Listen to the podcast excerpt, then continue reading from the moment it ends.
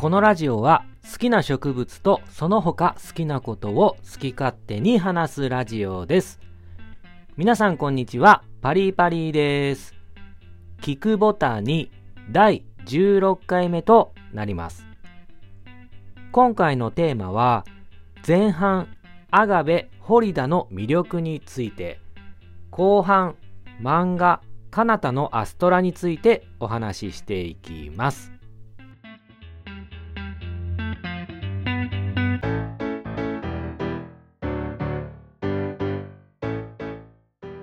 では前半アガベ・ホリダの魅力についてお話ししていきます。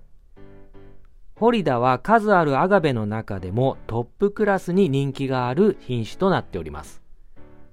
ホリダというとユーフォルビアのホリダもありますがどちらも語源は同じでラテン語でトゲだらけという意味から名前が付けられております和名では不動犬という名前が付けられていますがあまり使われているのを見たことはありません。ホリダにはホリダホリダホリダギルベイホリダペロテンシスの3種類がよく知られています。ホリダホリダとホリダギルベイは区別が難しいのですが、ホリダペロテンシスは他のものよりも葉が長細く、トゲが弱めなのですぐ判別がつきます。ホリダの特徴としては、縦長の剣のような光沢のある深緑の葉。葉の側面にはシルバーのトゲがバランスよく並んで先端には鋭く長いトゲがあります。シャープなシルエットで綺麗なロゼットを作るので見た目のかっこよさはアガベ界随一ですお店では粉絵の状態で売られていることが多いのですが成長すると50センチくらいになってアガベの中では中型といったところでしょうか。成長は少し遅めです。小吹きはほぼしないため増やすためには胴切りなどの方法をします。小吹きをしないのに市場で多く出回っているのはメリクロンという組織培養で増やされた粉絵が多く出回っているからです。寒さにはそこまで強くない品種です。寒さに当てると下葉が赤く紅葉してそれ以上の寒さになると下葉がダメになりますので冬場は最低でも5度以上で管理した方が無難です。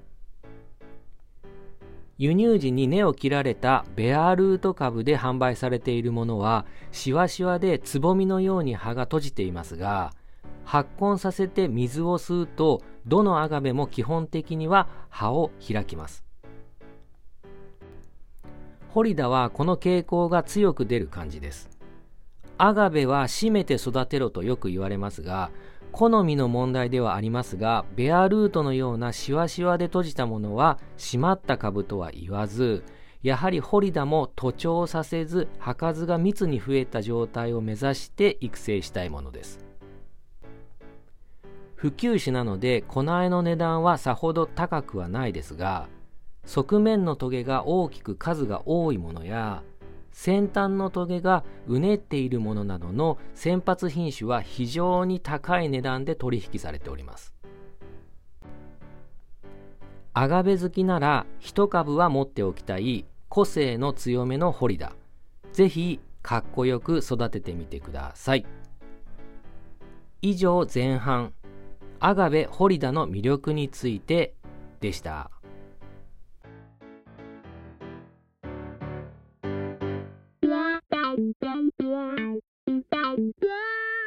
ちくぶた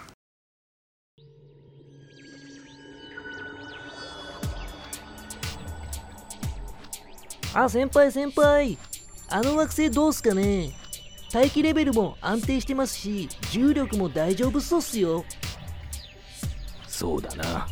じゃあ、一回降りてみるか。それにしてもパリ先輩。ん？俺たち国際宇宙ステーション ISS でやらかして部署移動させられましたけどまさか2人で惑星探索なんて 完全に左遷っすよねあ、何言ってんだ。左遷に決まってんだろ。ISS でゲロ吐いてクビにならなかっただけラッキーだろうがえー、酒飲んでゲロ吐いたの先輩っすよそれにしても地球の資源が足りなくなったからっつって他の星の資源発掘って人類は強欲っすよね。その星の人から見たら侵略者っすよ。大丈夫だ。人類はいろんな星を調査しているが未だコミュニケーションが取れる知的生命体と遭遇してはいないからな。さあそろそろ着陸だ。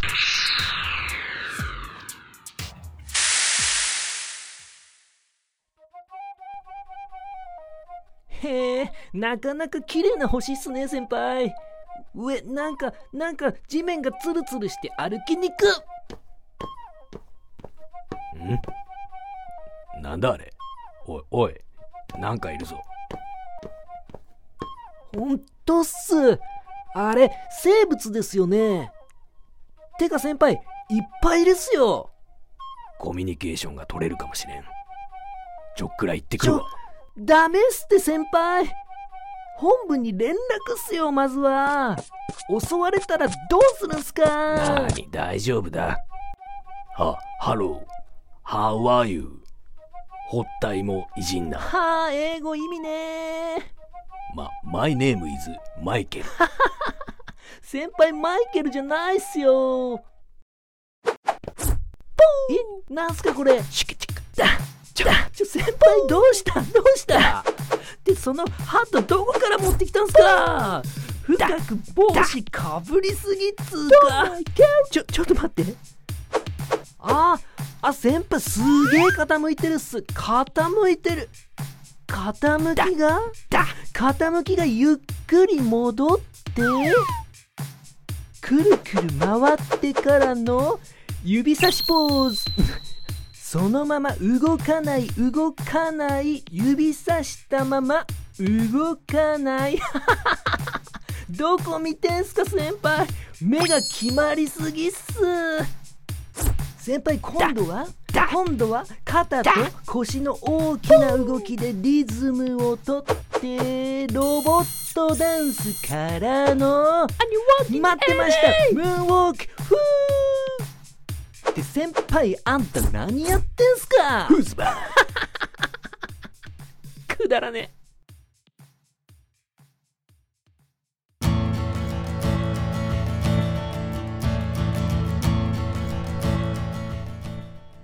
では後半漫画「カナタのアストラ」についてお話ししていきます。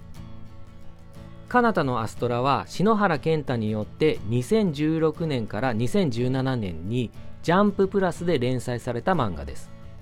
全5巻で2019年にはアニメ化もされ漫画大賞2019を受賞しております。まずは恒例あらすじからご紹介します。西暦2063年宇宙の往来が当たり前になった近未来。高校生のカナタやアリエスら生徒9人は惑星マクパへ惑星キャンプに旅立つこととなる。惑星キャンプとは大自然の中生徒だけで5日間過ごして帰ってくるというもの。9人のメンバーは無作為に選出されていてほとんどが初対面。キャンプを通じて絆を深めるのがその目的だ。惑星マクパに到着して浮き足立つ9人。船を降りてロッジへ向かう途中謎の光る球体に遭遇する。逃げる暇もなく9人はその球体に飲み込まれてしまう。気づくと9人は宇宙空間に投げ出されていた。パニックになりながらなんとか近くに漂っていた無人の宇宙船アストラ号に乗り込むことに成功する。現在位置を確認するとなんと9人は5012光年離れた場所に飛ばされていることが判明するのであった。アーダコーダで謎の球体とは一体何だったのか。そして遥か彼方の宇宙で遭難した少年少女9人は果たして5012光年の道のりを変えることはできるのかというのがストーリーです。作者の篠原健太はスケットダンスで有名な漫画家さんですが今現在も「週刊少年ジャンプ」で「ウィッチウォッチ」という漫画を連載中です。絵がとても見やすくて日常会話の中の笑いを取るのがとてもうまい方なのでこの「彼方のアストラ」でも状況としては絶望的なのですがどんなことがあっても底抜けに明るく少年少女たちが描かれています。5012光年の道のりを帰るには超高速で進んでも3ヶ月かかりその間9人が生き残るには水食料燃料が不足していて通信機も使えない。じゃあどうするっていうところから始まります。解析の結果5つの惑星を経由して水と食料を調達すれば帰れるルートが発見されてほぼ初対面の9人が持てる力と知識を総動員して生き残りの冒険が始まります。この漫画の9人の少年少女は誰が一番好きか決められないほどそれぞれキャラが立っています。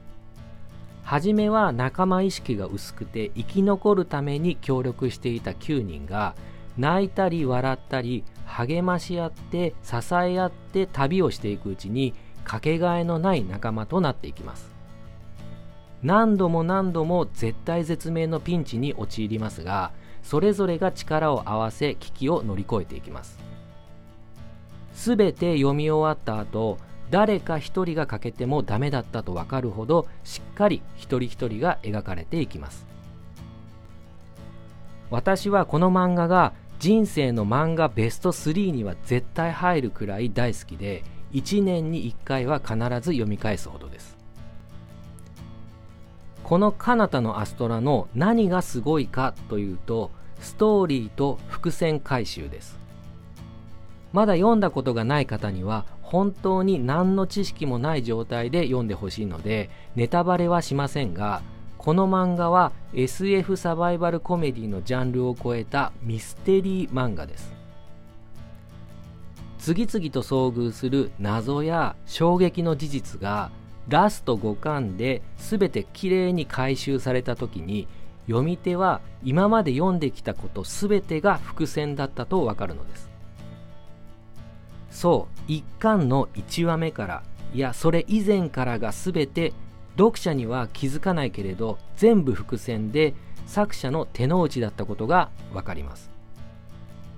ここまで綺麗にストーリーがまとまって終わっていく完成度の高い漫画を私は他に読んだことがありません。初めて「彼方のアストラ」を読んだ時なんてすごい漫画なんだと驚いてそのまま2回目を読んだのを覚えています。まだ読んでない人が羨ましいくらいです。クライマックスでは涙してエピローグでは物語のその後が描かれるのですがこれもまた最高に爽やかで何回も読み返したくなります。通常ミステリーは一度読んでしまったらそう何回も読むことはありません。ではなぜ何回も読み返したくなるか考えてみるとやはり登場人物たちの何気ない日常パートが愛おしいからだと思います。本当はネタバレ全開で考察をお話ししたいところですがやめておきます。今回はストーリーのほんの冒頭部分を紹介しただけですので読んだことがない方はぜひぜひ何も調べずまっさらな状態で読んでみてください。以上後半漫画「かなたのアストラ」についてでした。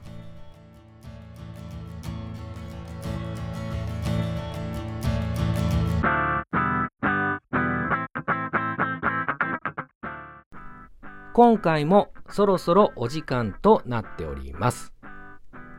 16回もやってて今回は珍しく漫画をご紹介しました。カナタのアストラは5巻で終わりますのでこれを聞いた方は絶対読んでもらいたい漫画です。今までキクボタでは本と映画ばかりを紹介してきましたので漫画は全然読んでないかというと実はそんなことは全くなくて漫画もめちゃくちゃ読んでます。皆さんこのキクボタには第1回目が公開されてないのはご存知でしょうか？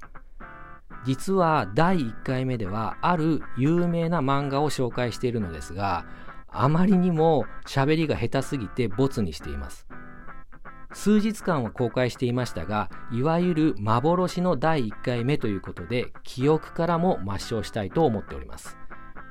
おすすめの漫画はまだまだありますので機会があればまたやっていきたいと思っております。この番組のご意見ご感想は Twitter にてパリパリ松原までお願いいたします。サバイバルの心得その6できないのはいい。やらないのはダメだ。お届けしたのはパリパリでした。バイバイ